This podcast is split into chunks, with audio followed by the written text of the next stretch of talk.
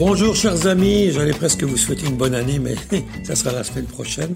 On est le 27, 27 émission pour le 27 décembre. C'est quand même pas si mal.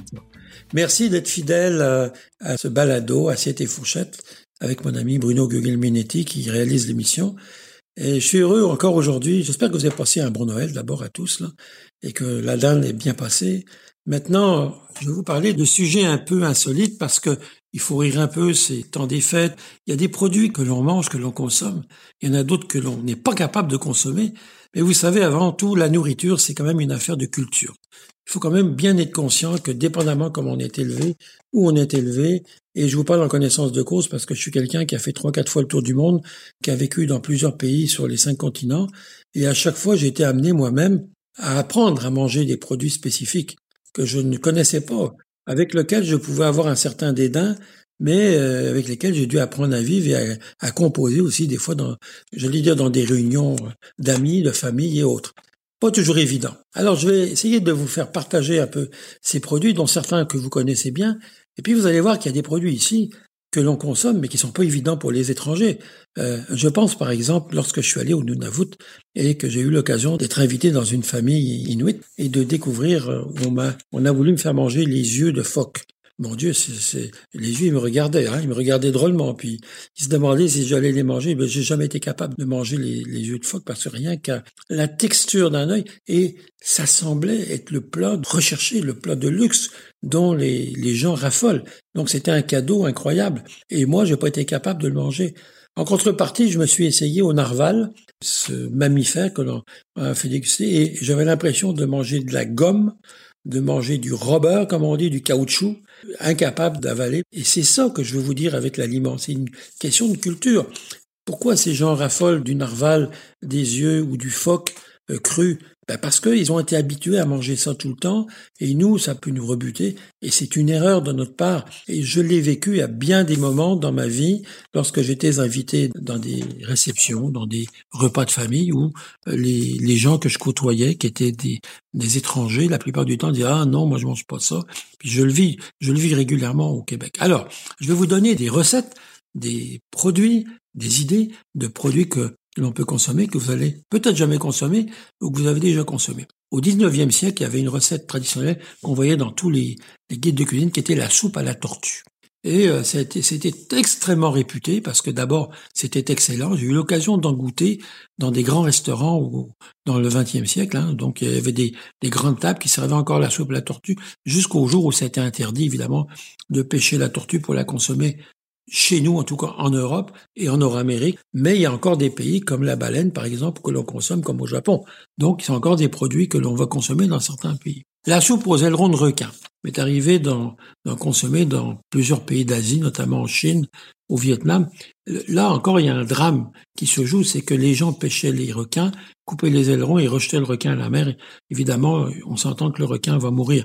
Alors, c'est là où c'est ambigu parce que quand on a mangé ce produit, ce qui a été mon cas, parce qu'à ce moment-là, je ne savais pas ce qu'on faisait avec les requins, aujourd'hui, j'en mangerai plus, soyez assurés, ben, je trouvais ça bon. Je trouvais ça bon.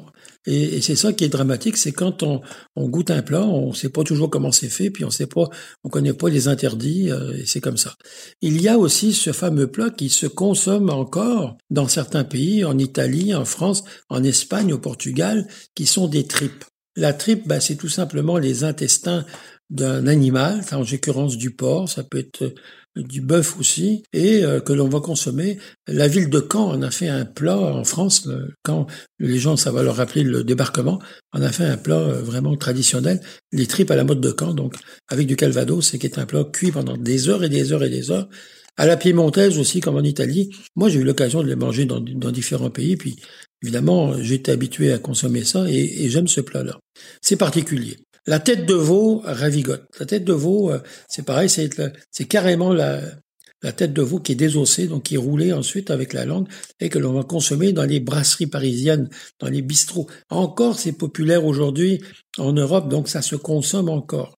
Alors, les escargots, ben bien sûr, les escargots, c'est un peu, ça semble un peu plus facile, mais vous savez, il y a des gens qui sont pas capables de manger des escargots parce que c'est une limace. Et voilà, euh, euh, je vois mon réalisateur qui montre de sa main qu'il n'est pas capable d'en manger. Ben oui.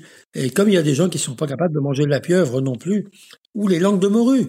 euh, ben oui, on va dire, ben la langue de morue c'était un plat gaspésien. Puis quand euh, j'allais la première fois en Gaspésie, on me disait, veux-tu des langues de morue? Ben je, ben je sais pas. Puis ça semblait être le plat de luxe. Et ça l'est encore, c'est recherché encore par bien des, gens euh, au bord de la mer, aux îles de la Madeleine ou ailleurs. Donc c'est un privilège. Il y a aussi ce que j'appelle la folie des insectes. Moi, je suis pas très insectarium et je suis pas très en faveur de manger du grillon rôti, de la sauterelle sautée. Donc, c'est pas trop mon truc, ça, mais encore là, très riche en protéines. Donc, c'est un produit qui va être aujourd'hui de plus en plus populaire. On fait de la farine de grillon. Donc, ça s'utilise. Euh, j'ai eu l'occasion, par contre, de visiter la Thaïlande, de visiter le Cambodge, de visiter le, tous ces pays, l'Indonésie en fait, Bornéo et autres, et euh, on m'avait proposé à un moment donné pour m'inviter de manger de la cervelle de singe chaude. Donc on décapite le singe vivant et on fait goûter la cervelle. Alors ça, j'ai jamais été capable. Je vous le dis tout de suite, je vous rassure. Donc il y a des plats comme ça tout à fait particuliers. Par contre, on va consommer la cervelle de veau, la cervelle d'agneau. Ils sont avant même au Québec. Alors c'est très particulier. Vous voyez, quand je vous parle de ce dédain que vous pouvez avoir en m'écoutant aujourd'hui, là, et d'autres vont se dire, ben, oui, moi je mange la cervelle de veau au beurre noir avec des capres, c'est excellent. Puis d'autres, n'est-ce pas? Rien qu'avec le foie de veau, euh, ben il y a des gens qui sont pas capables de manger du foie de veau. Traditionnellement, on mangeait dans les familles du foie de bœuf. Et, et, ça, c'était relié à une époque de pauvreté aussi, une époque d'éducation. Après la guerre ou avant la guerre, eh bien, on mangeait des plats souvent comme ça, qui aujourd'hui, on est devenu, aujourd'hui, c'est le filet mignon qui prône. C'est plus ces plats-là. C'est dommage parce que, en même temps, ben, il y a beaucoup de, de produits qui se jettent aujourd'hui, qui ne, qui ne se gardent plus. Je pense à la langue de bœuf, la langue de veau. Euh, les gens vont manger des langues dans le vinaigre, des langues de porc, comme ça se fait encore, ça se vend encore dans les magasins, mais vont avoir de la difficulté à manger de la langue de veau ou de la, la langue de bœuf, alors que ça se faisait cuire dans les, dans les maisons. Le rat, ou le pingolin. Alors là, on a tout un, un dialogue vraiment un peu, un peu noir là, qui se joue en ce moment. Euh, D'aucuns vont dire que ces, ces, animaux sont vecteurs et sont porteurs de, de ce qui arrive avec la Covid-19 aujourd'hui. La chauve-souris est à elle aussi euh, au banc des accusés.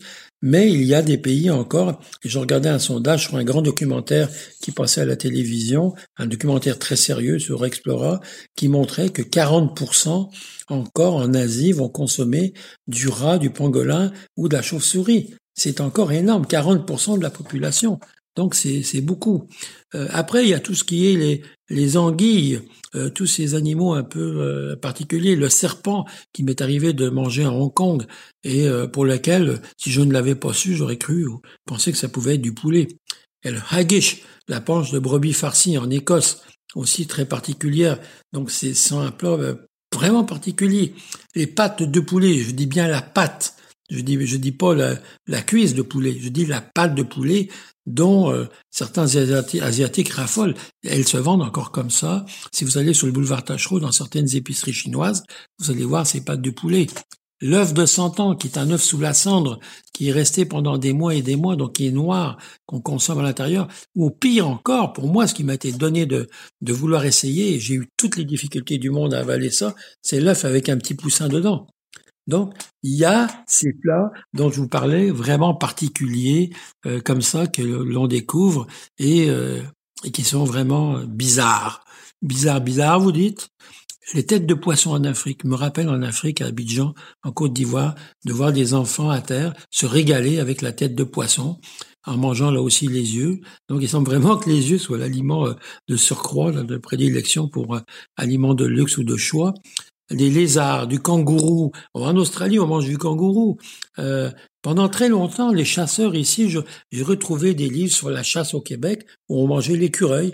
Donc, vous voyez, il y a ces particularités spécifiques à la culture, aux habitudes de consommation qui font que euh, souvent, ben, on va découvrir euh, des animaux comme ça. Puis nous, quand on les regarde ou quand on les goûte, on se dit ah non non, je suis pas capable, je peux pas.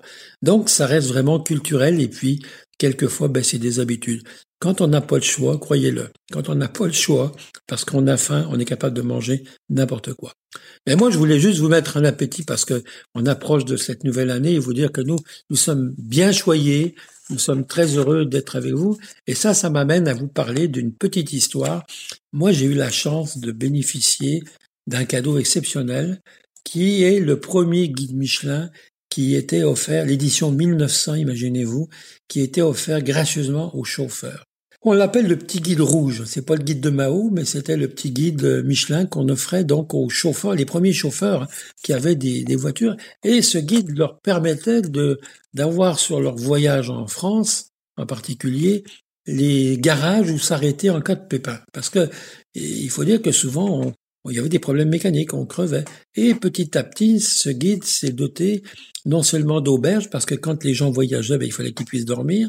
Donc il y avait les adresses non seulement des garages, mais d'abord les auberges, ensuite les restaurants, et puis après ça a été des conseils pratiques pour euh, marquer leur kilométrage, ce qu'ils faisaient, à droite à gauche, quelques bonnes adresses.